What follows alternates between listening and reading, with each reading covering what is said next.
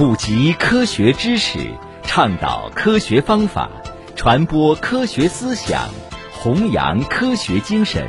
科普在线由日照市科学技术协会和 FM 九五日照综合广播联合主办。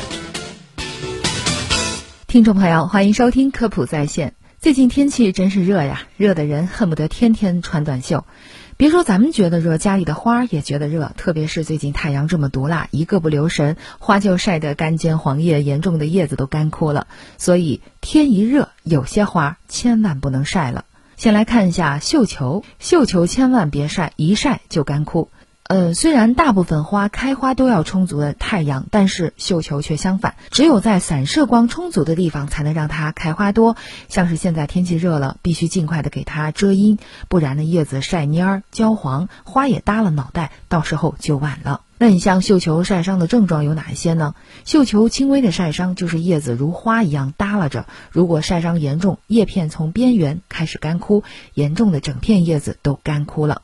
解决的方法呢，就是发现绣球被晒伤后，要赶紧的搬到散射光好的地方，别着急浇水，等到花盆温度降到跟室温差不多了，再浇透水，过几个小时就能缓过来了。绣球不耐晒，太阳毒辣了，要及时的搬到阴凉的地方，树荫下或是墙根边都可以，可以给它拉个遮阳网，遮住毒辣的太阳，让绣球大夏天照样开出美美的花。如果家里找不到遮阳网，也可以试试早晚太阳不是很毒辣的时候晒一晒，中午热了呢就给它打伞，也能达到遮阳的目的。虽然不耐晒，但是它的颜值高啊，只要放在墙根下或是任何半阴的地方，就可以满足绣球的生长需求，让它开花又大又鲜艳。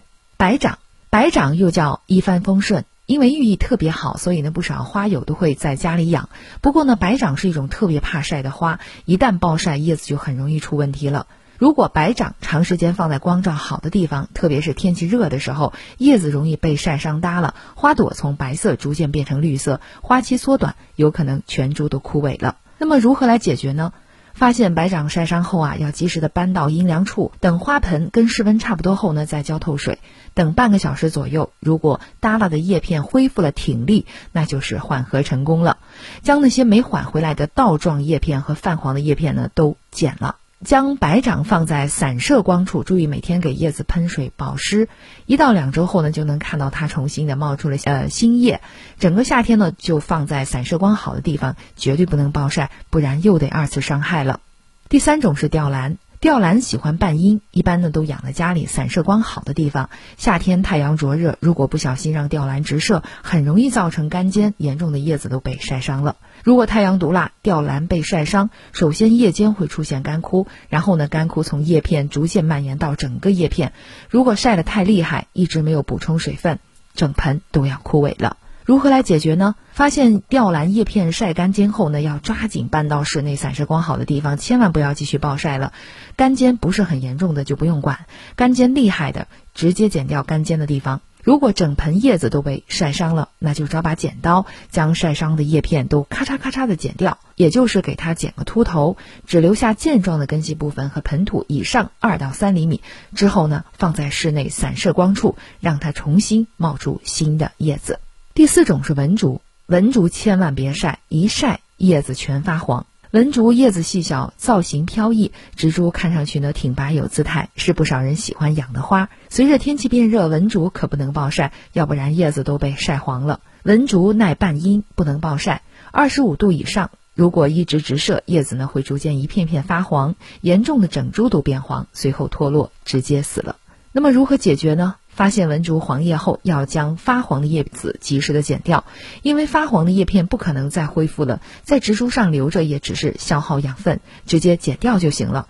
如果全株都发黄，那就狠狠心将植株剪秃了。文竹怕暴晒，随着天气变热，最好呢把它放在室内散射光好的地方，只要光线明亮就行，千万别直射。早晚给叶片和花盆周围喷喷水，就可以让文竹叶片更加的翠绿。好，第五种呢是天竺葵。天竺葵别暴晒，否则叶子全烧焦。天竺葵开花特别多，而且花色也漂亮，是不少花友呢都喜欢的一款花。不过随着温度逐渐升高，天竺葵还是别暴晒了，不然叶子很容易出问题。虽然天竺葵喜欢晒太阳，但是二十八度以上，它就会因为高温逐渐进入休眠期。此时如果放在光照好的地方继续暴晒，叶子边缘会发黄、干枯，甚至干的脱落。如果有花苞，花苞也会发黄晒枯了。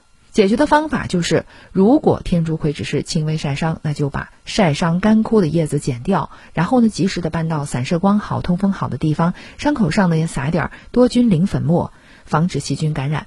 度夏的天竺葵长得都很杂乱，大家不用管，只要能让它安稳过夏天，等到了秋天再修剪就可以了。也可以剪下几根枝条来扦插，因为小苗比大苗更容易度夏，扦插点小苗备个份，防止大苗度夏死翘翘。今天呢，就给大家介绍这五种不能暴晒的花。明天的同一时间呢，我们还会给大家介绍另外五种不能暴晒的花。感谢您收听今天的科普在线。想要获取更多的科普知识，请下载科普中国 APP 或关注科普中国微信公众号。